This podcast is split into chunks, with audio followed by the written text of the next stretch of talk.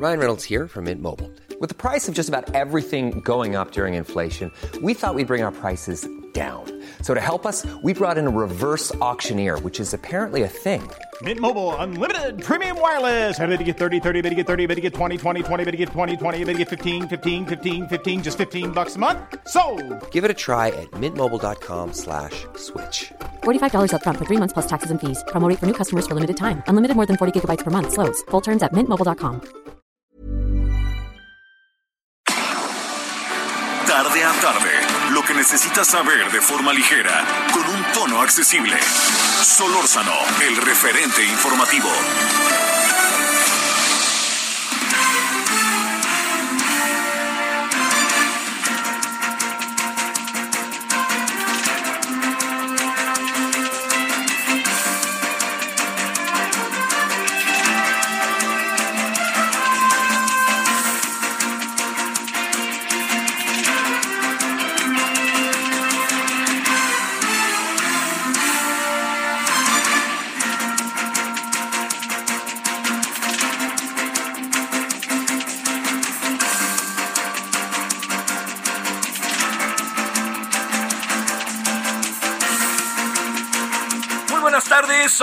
Las 17 con 1 en la hora del centro. Estamos aquí desde los estudios de Avenida Insurgentes de Heraldo Radio 98.5 de FM. Gracias que nos acompaña en nombre de todas y todos quienes hacen posible la emisión. Eh, su servidor Javier Solórzano le decía buena tarde. Está bonita la tarde porque además sabe que hay mucho viento. Entonces se ha limpiado la ciudad y no hay nubes en la zona, por lo, menos donde estamos, porque la ciudad es enorme, ¿no? Entonces, la zona donde estamos. Entonces, yo espero que tenga una buena tarde de inicio de semana y agradeciéndole profundamente que nos acompañe. Eh, ya estamos otra vez aquí desde la cabina. Gracias. Eh, pues me dio el Omicron y por fortuna ya salimos hoy en la mañana. Ahí mismo donde me dijeron que tenía positivo, ahí mismo me dijeron que ahora era negativo. Y quien me lo dijo fueron los avesados doctores, el avesado doctor Gutiérrez Zamora, le mando saludos, eh, y al doctor Fernando Vidal, que durante estos días pude hablarles por teléfono y irles preguntando qué hacer, por dónde iban las cosas, qué tenía que hacer, y este realmente fueron siempre muy diligentes eh, y muy a todo dar hoy en la Cámara de Diputados para volver a, para volver a eh, eh, formar parte de ahorita le cuento de algo importantísimo me acabaron este eh, me acabaron diciendo que ahí mismo el propio doctor me dice haz que está el examen te lo tengo que hacer me lo hice y ya salí negativo y entonces ya para tranquilidad también de lo que me rodea, ¿no? Del trabajo, de todo, ¿no? Así, en fin, todo eso. Bueno, eh, gracias que nos acompaña. A ver, dos asuntos y me voy a ir un poquito rápido con ellos. El primero es que el día de hoy eh, se llevó a efecto otra mesa de debate sobre la reforma eléctrica. Eh, por si usted no estaba enterado, eh, la Cámara de Diputados ha convocado lo que se llama el Parlamento Abierto. En este Parlamento abierto hay dos formas de participación. Uno que son mesas que se lleva a cabo por la Junta de Coordinación Política y por las comisiones respectivas sobre el tema, que han estado sumamente interesantes. Y la segunda, que es la que a su servidor le toca participar, hoy ya me integré, originalmente estuvo el muy querido Lax Mansumano y por supuesto todo el canal del Congreso, y hoy fue muy interesante, porque eh, se, se, se, coloca, ojalá pueda verlas, ¿eh? ojalá vale la pena, si a usted le interesa el tema, vale la pena. Se colocan, eh, están, estamos sentados la, la, su servidor y a mis lados, a dos, a dos de un lado y dos del otro lado participantes, y por un lado están quienes están a favor de la reforma eléctrica y quienes están en contra de la reforma eléctrica. Pero es muy interesante cómo se tiene que ir poco a poco decantando las razones, porque de nada me sirve a mí decir que estoy a favor o en contra, sino de razones, ¿no? Porque entonces vuelve un acto de militancia. ¿Quiénes son quienes participan? Que eso es lo, más, lo que es más interesante. Quienes participan en estas mesas son especialistas con currículums verdaderamente destacados. Entonces, hoy se pudo dejar muy claro lo que tiene que ver con el consumo, tiene que ver con las responsabilidades, tiene que ver con la inversión privada, tiene que ver con toda una serie de cosas que son, créame, pero particularmente importantes en relación a la reforma eléctrica. Yo espero, estoy cierto, que los legisladores estarán atentísimos a todo esto. Y que los legisladores, pues claro que están viendo, incluso mandan en algunos casos preguntas allá al canal del Congreso en estas en estos programas que son de 9 a 11 de la mañana. Entonces, hoy en la noche vamos a tener en Heraldo Radio, en Heraldo Televisión, rectifico, en referente, vamos a tener una este vamos a tener una eh, vamos a tener un muy un resumen es muy difícil, ¿no? Una hora y media, casi dos, esté hablando sobre el tema como resumimos, ¿no? Pero queremos colocar las posiciones que nos parecieron interesantes para usted. A lo mejor no son las más importantes desde la perspectiva de quienes participaron, pero para lo que nosotros vemos que a usted le pudiera ser interesante, vamos a poner cuatro participaciones de los invitados y hacer un seguimiento sobre la reforma eléctrica a detalle vía el canal del Congreso y lo transmitimos aquí en Heraldo Televisión. Eh, un muy breve resumen que quede claro. Y el segundo asunto, déjeme, déjeme decirle, este, que usted va a decir, este, bueno, sí, sí, le voy a entrar a lo del fútbol. Quiero, quiero, quiero plantearle algo. Yo, como millones de personas, somos aficionados al fútbol. Yo le llamo el curso intensivo de sufrimiento, como diría el otro día citado a mi, mi, querísimo José Pablo Cuello. Este, y como platico con los del grupo Sin Ángel, ¿no? Sufre uno viendo la selección. Ayer yo no sufrí, por primera vez en mucho tiempo, porque tenía plena claridad de la incapacidad. Entonces uno sufre cuando ve que sí pueden o que no pueden y el otro no sé qué. Pero ayer si algo quedó en evidencia es incapacidad. Eh, a ver, lanzo algunas hipótesis de lo que puede estar pasando. Bueno, de lo que viene pasando, ¿eh? no está pasando. Primero, sí juegan mejor en Centroamérica y el Caribe. Y no se diga Estados Unidos y Canadá. Es cosa de ver a Canadá ayer. ¡Pum!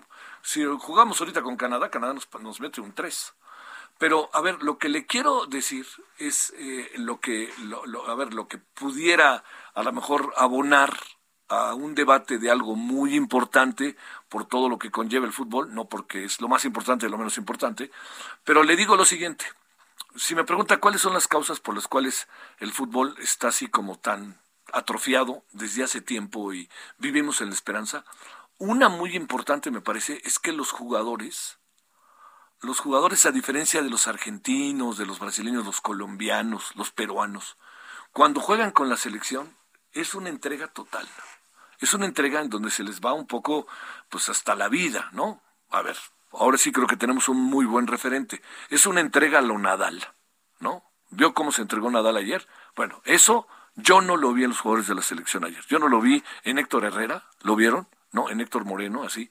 No, no, si se pueden, si pueden evitar el, choque, lo evitan. O sea, no hay una identidad de los jugadores hacia la selección. Usted pregúntele al señor Messi lo que significa jugar con la selección argentina. Conste que le dije Messi, ¿eh? No le dije, no, no, no le dije Maxi Rodríguez, ¿eh? No, no, no, Messi. Es la entrega total. Esto es lo primero. No hay un incentivo real de identidad con la selección.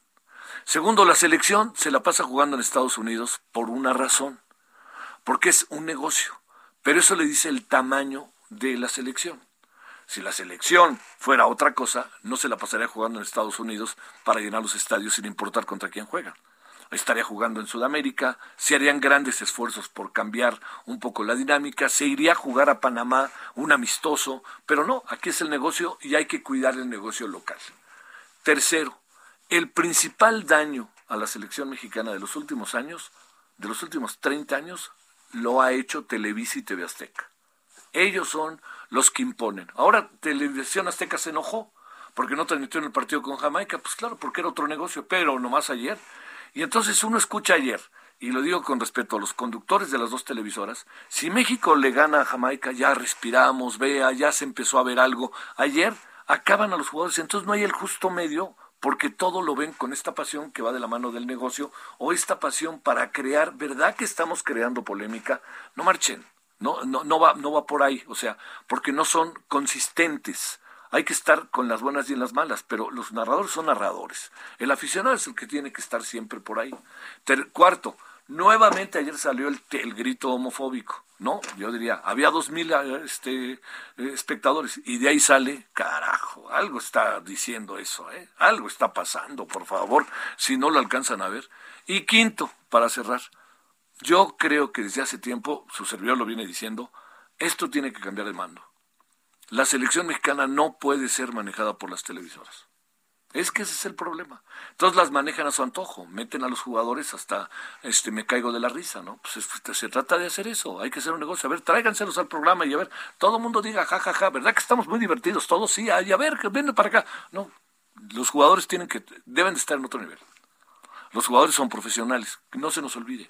Son profesionales, esa es su profesión.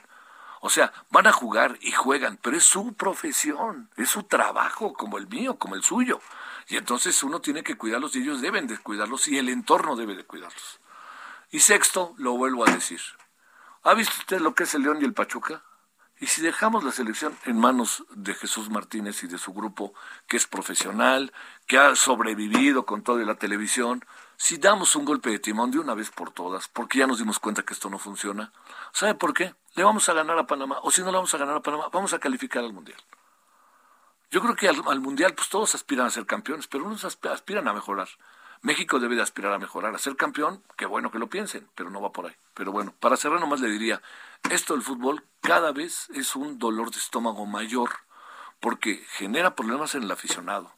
Las televisoras son incapaces ya de mantenerlo. Los jugadores no quieren jugar en la selección. Le echan la culpa al entrenador como si el entrenador hubiera fallado los goles. El entrenador, ¿cuántas horas cree que trabajan los jugadores con el entrenador? Este no es cualquier entrenador. Se la pasan toda la tarde, les enseñan, les dicen, y a la mera hora llega el juego, ¿qué puede hacer el entrenador? Como diría mi amigo Luis Fernando Tena, pues el fútbol es 80, 85% los jugadores, 15% el entrenador. Entonces, bueno, ahí dejamos todo eso para que le demos vuelta. Creo que vale la pena pensarlo, pero sí creo que si no hay un golpe de timón en el fútbol y si los jugadores no entienden lo que significa jugar con la selección, esto va a seguir cayéndose estrepitosamente como se ha venido cayendo. Lo de ayer fue penoso para los que nos gusta el fútbol, no que sepa. ¿Sabe por qué? Porque México dominó casi todo el partido y si alguien estuvo a punto de ganar fue Costa Rica. Con eso le digo todo. Si no es porque el Paco Memo tiene suerte y porque el Paco Memo es muy bueno. Pero si no, hubo dos jugadas abajo que yo dije, qué horror. Y estos meten un gol y van a meter hasta la capital, San José, van a meter en la portería y a ver quién le mete gol a ese Keylor Navas, que es un porterazo. Bueno, a ver qué viene. Ya no digo más, este, ahí lo digo porque está en todos lados. Y también así como digo eso, guau, guau. Rafael Nadal es una cosa en serio sensacional es junto con Federer y Novak Djokovic una, un trío maravilloso. ¿Quién es el mejor? No lo sé. No creo que sea el mejor Nadal, ni creo que sea el mejor este, Djokovic. Creo que quizás el que estaría un poquitito arribita es Federer y mira que soy, mire que soy fan de Nadal. Bueno, fue maravilloso lo de ayer, lo del tenis de Nadal, verse perdido y lo que él dice, ¿no? Lo que significa estar en el punto a punto. Mire, si Nadal ayer hubiera perdido de vista si, hubiera, si se hubiera metido en la idea de que iba perdiendo dos sets y que iba perdiendo el juego, el tercer set por dos puntos o dos, no recuerdo cuánto, si hubiera, si se hubiera metido en eso Nadal, hubiera sido dificilísimo que ganara. Pero Nadal tiene una filosofía que es la filosofía de la vida, ¿no? Debe de ser punto por punto. Oye, voy perdiendo 5-0, punto por punto. Espérame, no quieras meter un gol que sean 5. Mete primero el primero, luego el segundo, paciencia. Oye, es que tengo muchos problemas. Pues para entender los problemas hay que definir los problemas y hay que resolver problema tras problema. No se pueden resolver todos de un jalón. Aquí andamos, 17 con 13 en la hora del centro. Aquí andamos, gracias que nos acompaña. Es lunes, se acaba enero, 31 de enero. Solórzano, el referente informativo.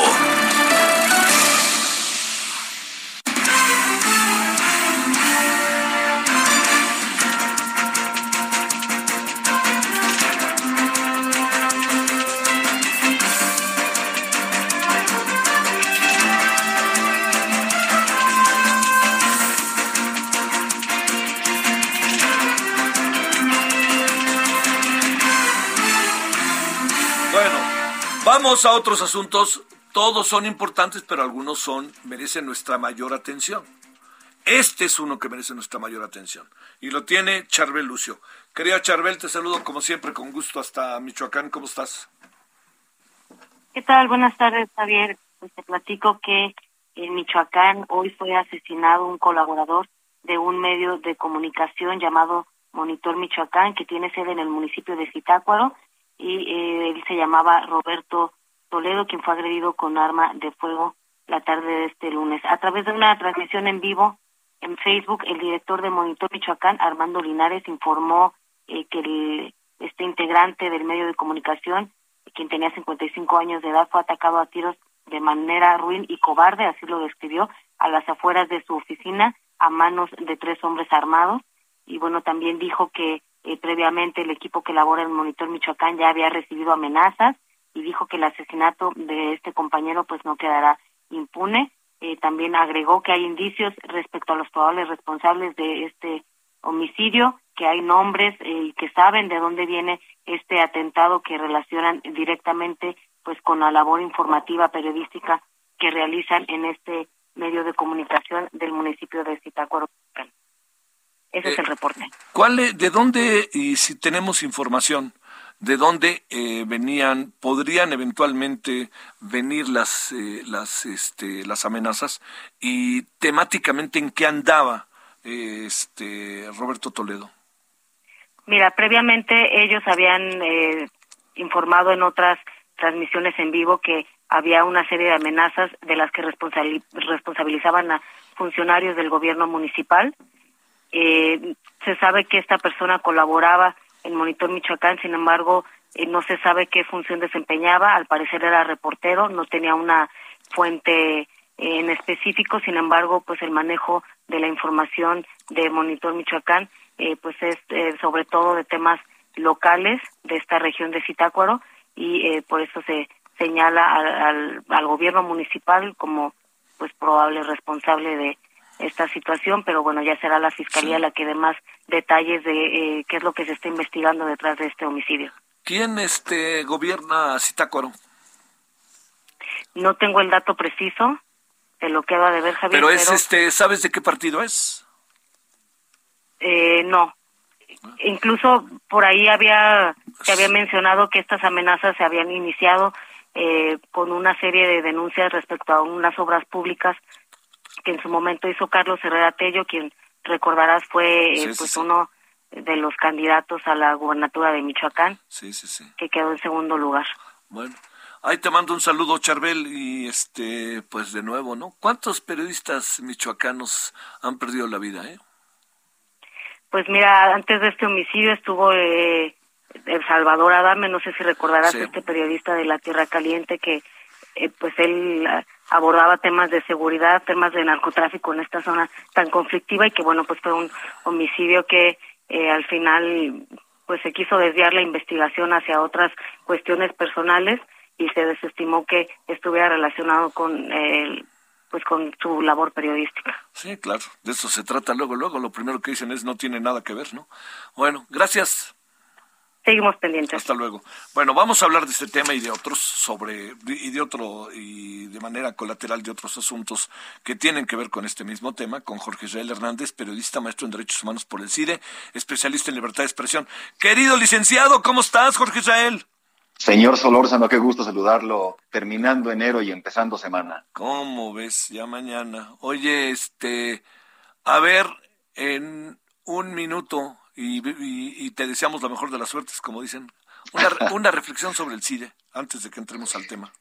Este, uy, Javier, e, es, es, un asunto muy delicado eh, por lo que se refiere específicamente al CIDE, pero sobre todo por las dimensiones que puede alcanzar una dinámica de gestión como la está teniendo CONACIT, en particular al ser el CIDE un ah. centro de investigación relacionado con CONACIT, pero si escalamos un poco eh, y, sin tratar de jugarle a ser Cassandra y advertir cosas que vengan en el futuro, eh, la respuesta que se ha dado tanto de educación pública a la Secretaría, que no hay ninguna respuesta, o los comentarios que se realizan desde el titular del Ejecutivo, eh, me atrevería a decir que deberíamos estar preocupados por las dinámicas que se van a presentar en los meses y años siguientes del Poder Ejecutivo con el sistema de universidades, incluso aquellas que son autónomas. Mm.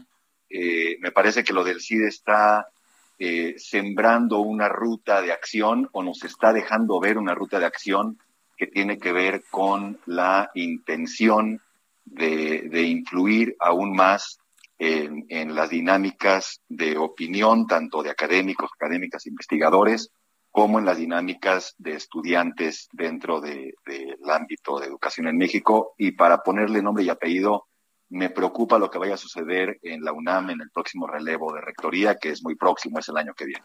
Sí, sí, sí. Este año, ¿no? ¿A final de este año? Este año, claro, este año, perdón, 22, ya estamos. Sí, ya 22. No, no, no. Pues ahí suena el señor Ackerman o, o, este o quien eh, era la titular de, este, de función pública, ¿no? Claro, y más allá de los perfiles, Javier, digamos, en, términos de perfil, pudiéramos eh, eh, tener una conversación muy distinta sobre el propio Romero, que soy director del CIDE. no se trata únicamente de los perfiles, se trata de cómo se colocan esos perfiles en, mandos de toma de decisión, pasándose por encima, por debajo y por cualquier lado la normatividad de las instituciones. Pues habrá que estar pendientes de los próximos relevos, evidentemente de la historia dentro del CIDE que, que no está aún terminada, hay procesos judiciales abiertos, pero en el caso que yo planteaba y asumo completa responsabilidad de haber tocado el tema de la UNAM, eh, cuidar que se, que se respete por sobre todo la legislación universitaria en lo referente al relevo de rectoría. A ver, punto y seguido, que no aparte, ¿cómo vemos todo este asunto de asesinato a periodistas, el de Roberto, el de hoy, Roberto Toledo, allá en, en a ver una reflexión sobre eso, sobre el papel del Estado y el papel de los propios periodistas.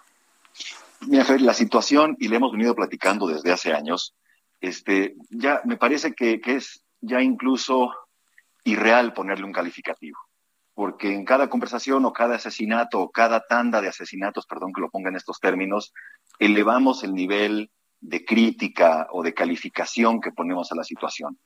Pero realmente si, si hubiera que ponerle un, calificativo es insostenible tener a periodistas en un riesgo permanente y a un Estado sin reacción, completamente omiso. Este, justo eh, veíamos la semana pasada como reacción, que realmente es eso, al asesinato de colegas en, en Tijuana, el subsecretario Encinas llamaba a la realización, incluso ya empezaron, de foros de consulta para la creación de una ley de protección a periodistas.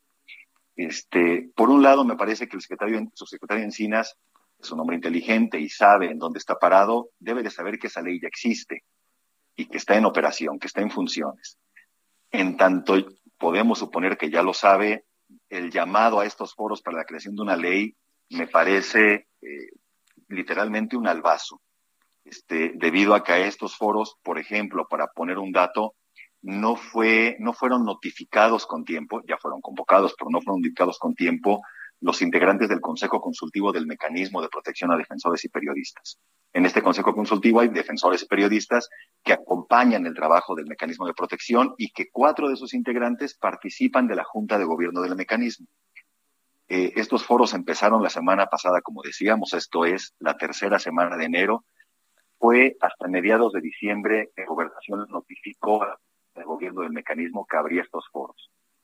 Este, surgen dudas hubo, hay, existe una revisión, un diagnóstico sobre la eficiencia o no de la ley que está vigente actualmente? Al parecer no. ¿Hay interés de que se involucren periodistas en esto? Por un lado, ahora en foros pareciera que sí, pero no se convoca a aquellos periodistas que ya participan activamente de la institución encargada de eh, dictar medidas de protección a periodistas y defensores. Y digo todo esto para dimensionar el asunto. No hay una medida concreta eficiente no, no hay un ejercicio de Estado o de gobierno que tenga que ver con la protección de periodistas. Pareciera que toda la responsabilidad se centra en acciones de reacción. Esto es, ante, amenazas, garantizar la seguridad, ya sea a través de medidas eh, urgentes o medidas duras, como el, colocar una escolta que acompaña al periodista, pero no nos hemos sentado a reflexionar como sociedad y como Estado, quienes participan de esa obligación y de esa función, cuáles son aquellas necesidades que tienen las periodistas, los periodistas en todo el país para efectivamente realizar su ejercicio profesional sin riesgo. Y aquí tendríamos que hablar de, otro tipo de violencia. No es únicamente aquella violencia que se manifiesta de manera directa en la vida, en la integridad física de los periodistas o de sus familias. Hay otras violencias que permiten o que facilitan o que colocan en mayor situación de vulnerabilidad a la gente que se dedica al periodismo y que no están siendo atendidas. Y, digamos, es, es una obviedad, pero también hay que poner mucha atención en los colegas que trabajan ciertas agendas, ya lo comentaba ahora la, colega corresponsal con la que Oye, eh, Jorge Israel, ¿nos das unos minutitos que vamos a la pausa y regresamos? El referente informativo regresa luego de una pausa. Estamos de regreso con el referente informativo.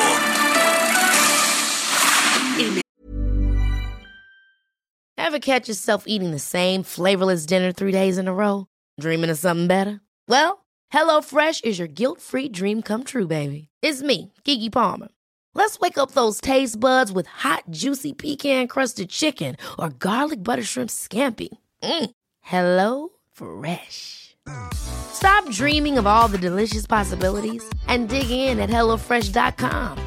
Let's get this dinner party started.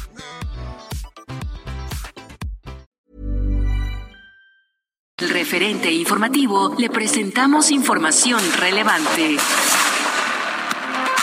Suprema Corte de Justicia de la Nación interrumpe discusión sobre pregunta de revocación de mandato.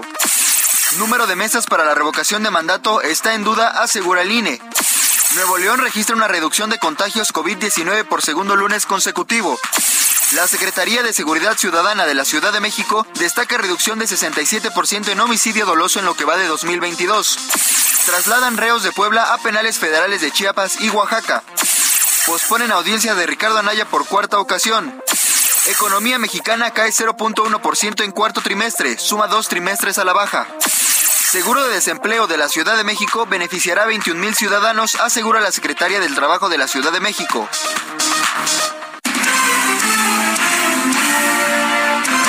Esperamos sus comentarios y opiniones en Twitter. Arroba Javier Solórzano arroba Javier Solórzano.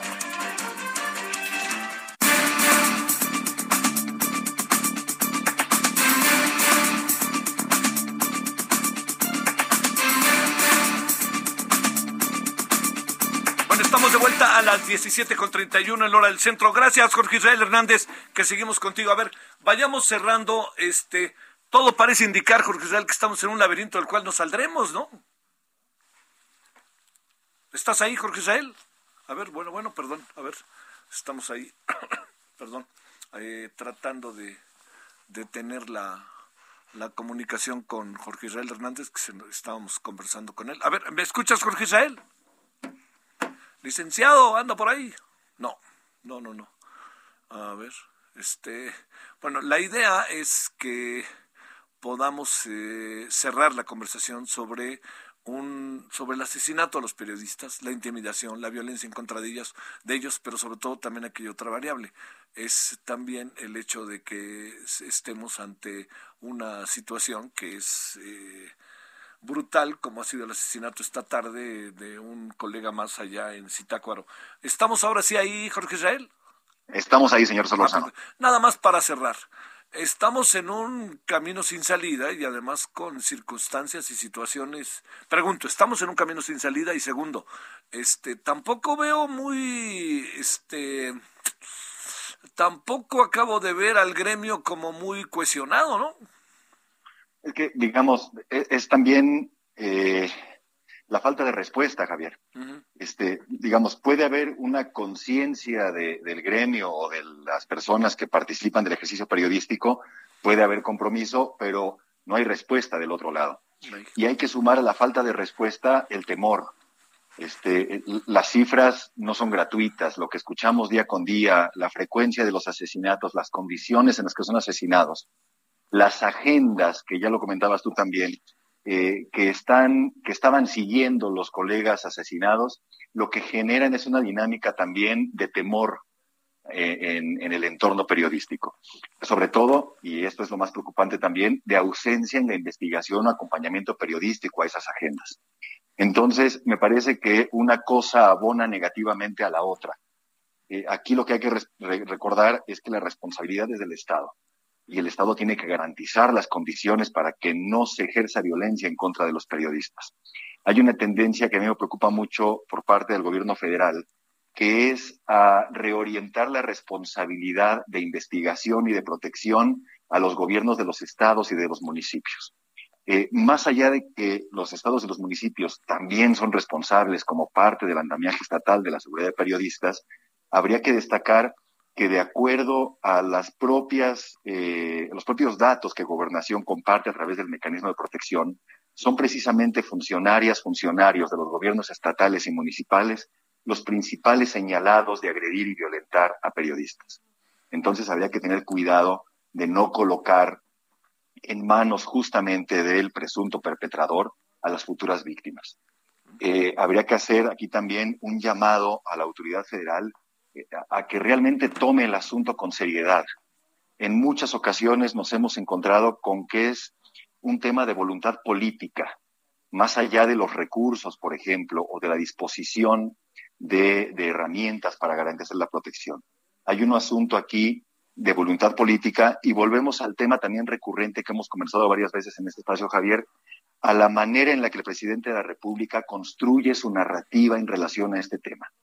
Eh, porque ahí comienza de una manera muy abierta, aunque sea sutil, la violencia en contra de periodistas, el descalificar a periodistas que investigan X o Z tema, el clasificar a periodistas buenos, periodistas malos, periodistas responsables, periodistas irresponsables, es un banderazo de, banderazo de salida para que el resto del andamiaje estatal eh, responda al dicho de quien está en la punta de esta pirámide. Sí, pues. Jorge Israel Hernández, licenciado, te mando un gran saludo y muy buenas tardes. Señor Soros, un abrazo fuerte. Igualmente, gracias. Ahora 17.35 en hora del centro. Solórzano, el referente informativo.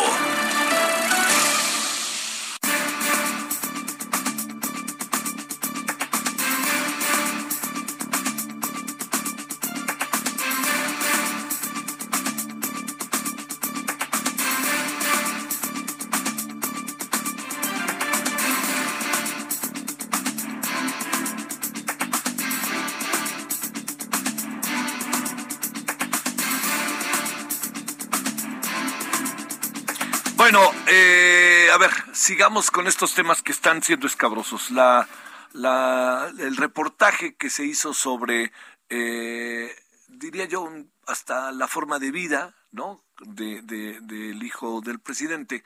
A mí me merece muchas particularidades, ¿eh? La verdad, este, sobre eso ahí escribo mañana para la razón. Este, yo, yo no, yo no coloco en una especie de satanización al hijo, ¿eh?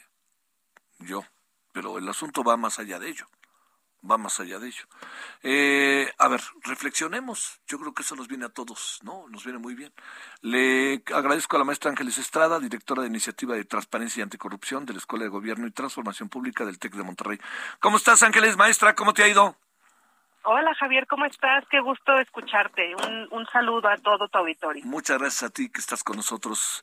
A ver, reflexionemos sobre eso. ¿Qué, qué pensar? Sobre este reportaje con las interpretaciones, consecuencias, este, con todo lo que esto conlleva en tiempos como los que vivimos. Pues mira, Javier, yo yo también ahora que lo mencionabas, creo que esto no es un digamos, no son resultados contundentes relacionados con corrupción, por ejemplo, ¿no?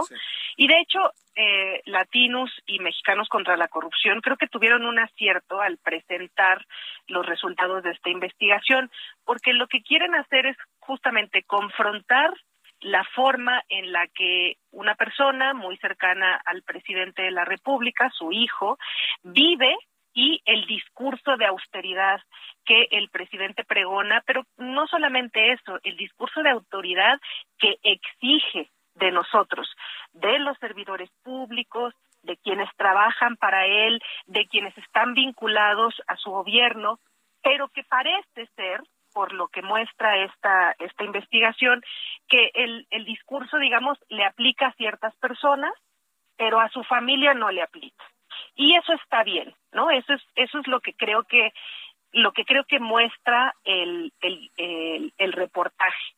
Ahora bien el presidente ha sido muy enfático en señalar que las personas que viven con, con desahogo económico es probable que lo hayan obtenido a partir de pues de ser delincuentes o de realizar actividades ilícitas, de cometer actos de corrupción. Entonces, creo que lo que hacen eh, Mexicanos contra la Corrupción y Latinos es justamente poner a confrontarse estas dos eh, situaciones, la realidad en la que vive el presidente de la austeridad y la que exige de nosotros, y la realidad en la que vive su familia, que no está muy lejos de la austeridad.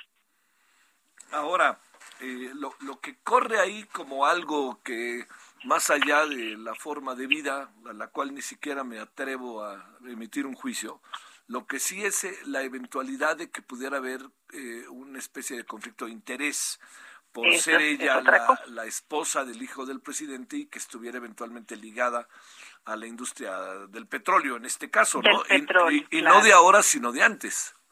Exactamente, porque eh, una de las casas en las que en las que vivía el hijo del presidente. Anteriormente era propiedad de de, de un eh, de una persona que trabaja pues, que es parte del del board de Baker and Hughes que es una es una petrolera y además es contratista no es una es una empresa contratista de Pemex en este gobierno.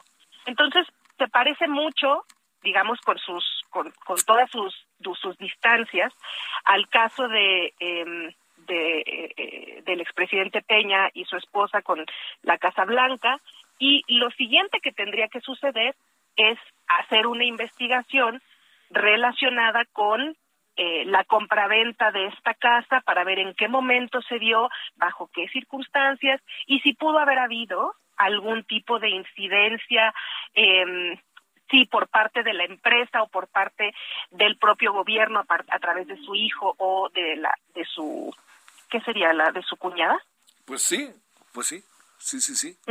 No oye ahora la, la la otra es que este al presidente le pega donde más le duele, ¿no? Y me da la impresión de que el presidente incluso tardó un poco en responder, raro en él, dejó pasar el fin de semana y hasta hoy respondió y me parece que se fue por otros vericuetos, ¿no? Por el vericueto de, de si este los periodistas una cosa u otra, ¿no?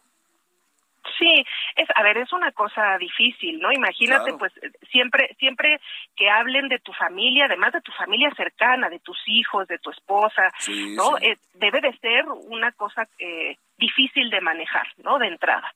Pero después eh, es una situación también en la que pone en entredicho su discurso recurrente.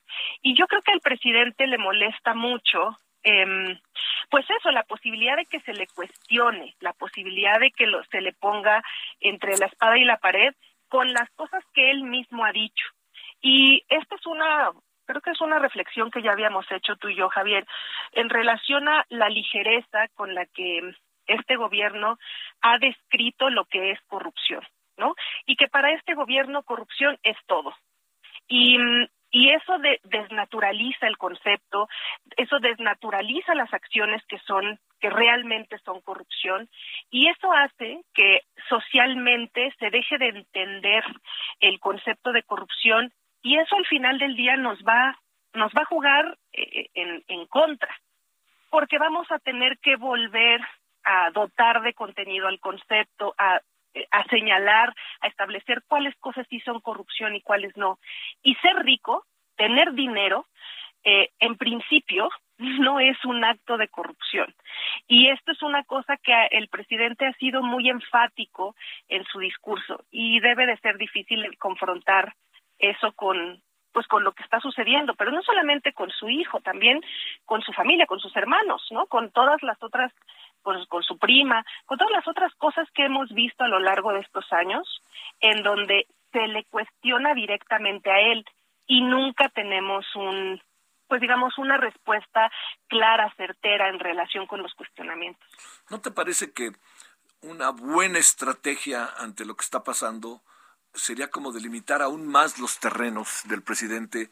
Porque él puede decir, él ya está grande y hay quien sale en su defensa y dice, bueno, no elegimos al hijo del presidente, elegimos a López Obrador, pero todo eso inevitablemente pega como una especie de pelota de estas, ¿no? Que se pegan en las paredes y que nunca terminan por frenarse, o como se dice, una carambola de más de cuatro este, bandas, ¿no? O de tres bandas. Entonces, el, el, presidente tendría que delimitar aún más el asunto, porque de repente da la impresión de que él también frena un poco. Por ejemplo, el caso de la investigación de sus hermanos. Claro, y, y, cuando le pegas luego muy fuerte, luego rebota eso y te pega en la cara. Entonces, que creo que es un poco lo que está sucediendo en el caso del presidente. Creo, creo que el, el, el discurso, porque además el presidente se, se toma mucho tiempo en parecer austero. Él, en su persona, en, en, en, en su forma de, de, vida, aunque luego le cuesta mucho trabajo porque claro, el, las camionetas en las que en las que viaja, eh, el lugar en donde vive, que nos cuesta muchísimo dinero, por cierto, em, eh, y una serie de cosas que hacen, le hacen difícil al presidente seguir esta vida austera que para cualquier jefe de Estado es complicado seguir. Y adicionalmente eso, extenderlo a la familia, pues es todavía más complicado. Sin embargo, yo sí creo que dentro de las dentro de las pues sí, dentro de los límites posibles, el presidente creo que tendría que ser un poco, un poco más eh, exigente con, con, con, su familia cercana en relación a cómo eh, entienden y cómo viven la austeridad. Especialmente porque para él es algo muy importante, nos lo ha hecho saber de muchas formas. Sí, yo creo que lo rebasa, ¿no? Porque yo no, yo, yo no creo que estemos hablando ni de Peña Nieto, ni de Calderón, ni de Fox, ni de muchos otros. Políticamente a lo mejor se parecerá a Salinas, ¿no? Pero el presidente no es ellos. Y yo creo que el presidente. El presidente no es ellos. Sí. Y yo creo que genuinamente actúa así, pero está rebasado. Está rebasado por la realidad. Y además también otra, otra cosa importante, eh, el hecho de quererlo exigir, porque mira, él, él parece ser que no lo puede exigir hacia su casa, hacia su familia cercana, eh, pero sí se lo exige, por ejemplo, a los servidores públicos, ¿no? Y entonces la forma en la que lo exige es quitándoles, por ejemplo, el servicio médico particular, quitándoles los seguros de gastos médicos, quitándoles ingresos a, a, sus salarios, quitando y equiparando esas decisiones al hecho de señalar que es para evitar corrupción. Y eso eh, está estudiado además en muchos países. Eso no solamente no disminuye la corrupción, sino que la incentiva, incentiva la corrupción. Entonces a mí lo que me parece es que es un discurso que él trabaja mucho por, por presentar, es un discurso que él exige a partir de, de estas acciones eh, eh, legales para modificar la forma en la que se en la que se le, pues sí, en la que se paga a los servidores públicos, pero no puede hacerlo, parece ser que no puede hacerlo con su familia cercana. Y eso, híjole, a mí me da como, pues sí, como me da como corajito, porque digo, oye, a los servidores públicos sí, sí les está exigiendo de una forma muy agresiva, que es quitándoles literalmente parte de su ingreso, y a los hijos no los podemos exigir un poquito de, este, de prudencia. ¿No? De prudencia a la hora de mostrar su vida personal eh, y, me parece eso un, un, desacierto terrible. Es que eso es lo que, esta parte nomás para cerrar, Ángeles, este, eh, digamos, eh, el, el, presidente tiene como diferentes, diferentes varas para medir las cosas y eso de repente va a acabar repercutiendo, ¿no? Yo, yo creo que esto que pasó con su hijo que yo entiendo incluso que además muestra otra cosa.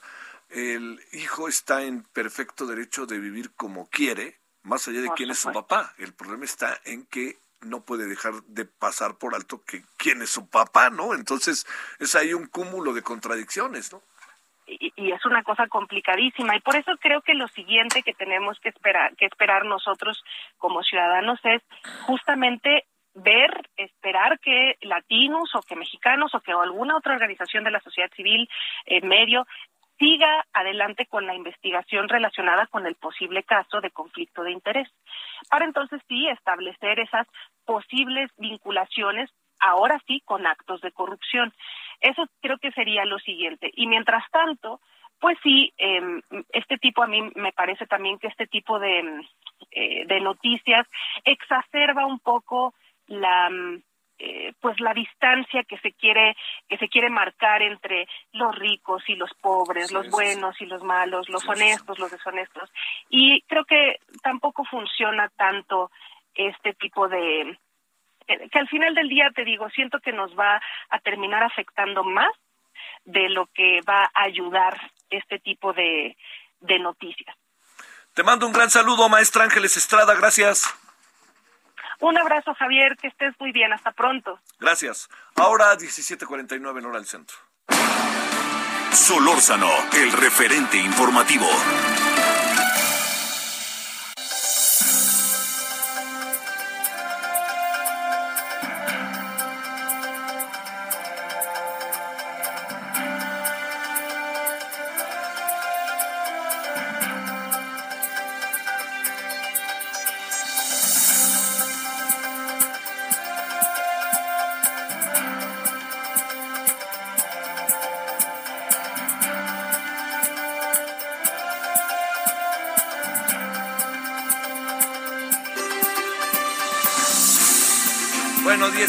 50 en hora del centro. A ver si mañana podemos platicar con Fluvio Ruiz, porque Román de plano no quiso que platicáramos con él. Bueno, son ahora las 17 con 50 en hora del centro. ¿Para qué? Para hablar de algo. Yo quería saber cómo van las cosas en el sindicato petrolero. ¿Quién va a ganar? ¿Qué puede pasar? Si gana uno, gana otro. Hoy es el día. Hoy es un día clave para ver quién va a dirigir el sindicato de Pemex. Que imagínese el tamaño de lo que es el sindicato. Imagínese la cantidad de trabajadores, las de intereses, las historias que hay pasando por Romero de Champs, por La Quina, por, por quién quiere. Por todos los que se puede imaginar. Pero bueno consideramos que hoy no era tan relevante. Bueno, vámonos, eh, Diana Martínez, te saludo con gusto, ¿cómo estás? ¿Qué tal, Javier? Buena tarde. Pues te comento que la Suprema Corte de Justicia de la Nación inició el análisis de la porción de la pregunta de la consulta sobre revocación de mandato que infiere la ratificación del presidente Andrés Manuel López Obrador. Sin embargo, pues este debate no, no concluyó debido a un problema con el aire acondicionado en el salón de plenos del máximo tribunal. Luego del pronunciamiento del ministro Alfredo Gutiérrez Ortiz Mena, el presidente de la Corte, Arturo Saldívar, decretó un receso, ya que eh, dijo que había humo, minutos después levantó la sesión, que continuará este martes, dijo que pues tenía que salvaguardar eh, la salud de los ministros y el debate inició con la exposición del ministro ponente Jorge Mario Pardo Rebolledo.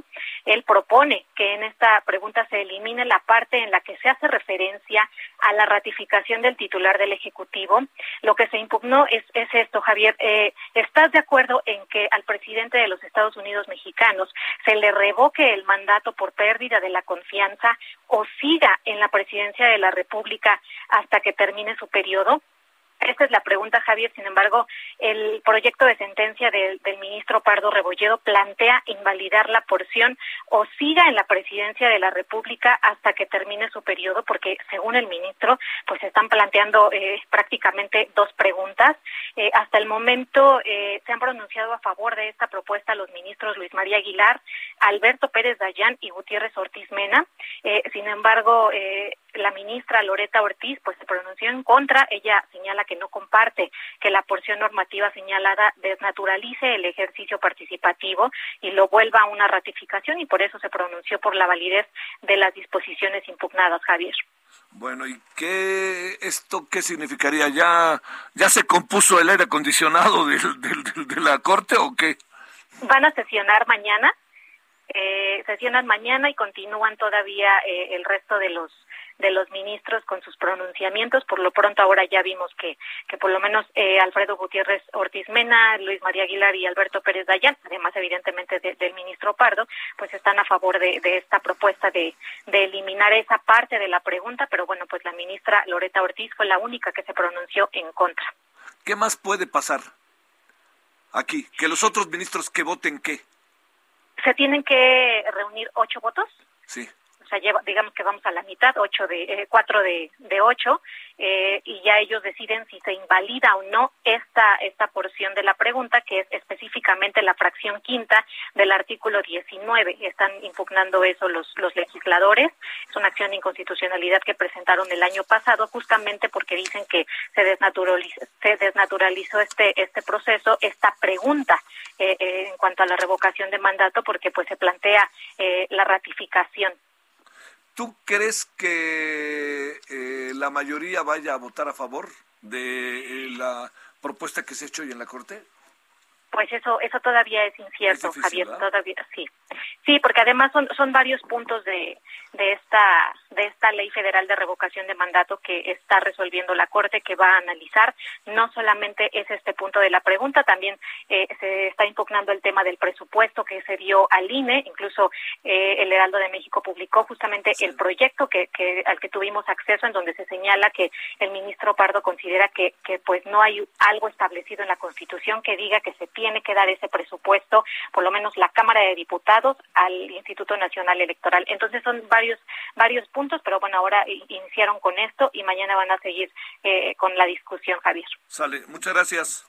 Buena tarde. Bueno, le cuento al rato, Elia Castillo le dirá más, que advierte Lorenzo Córdoba que está en duda el número de mesas para la revocación de mandato, que eso es muy importante. Oiga, ya nos vemos desde hoy a las 21 horas en hora del centro. Gracias por su paciencia, gracias a Blanca Becerril y a Manuel Zamacona que estuvieron la noche por este proceso de contagio del Omicron, pero aquí estamos de vuelta ya con negativo. Hasta el rato, ahí tarde, adiós. Hasta aquí, Solórzano, el referente informativo.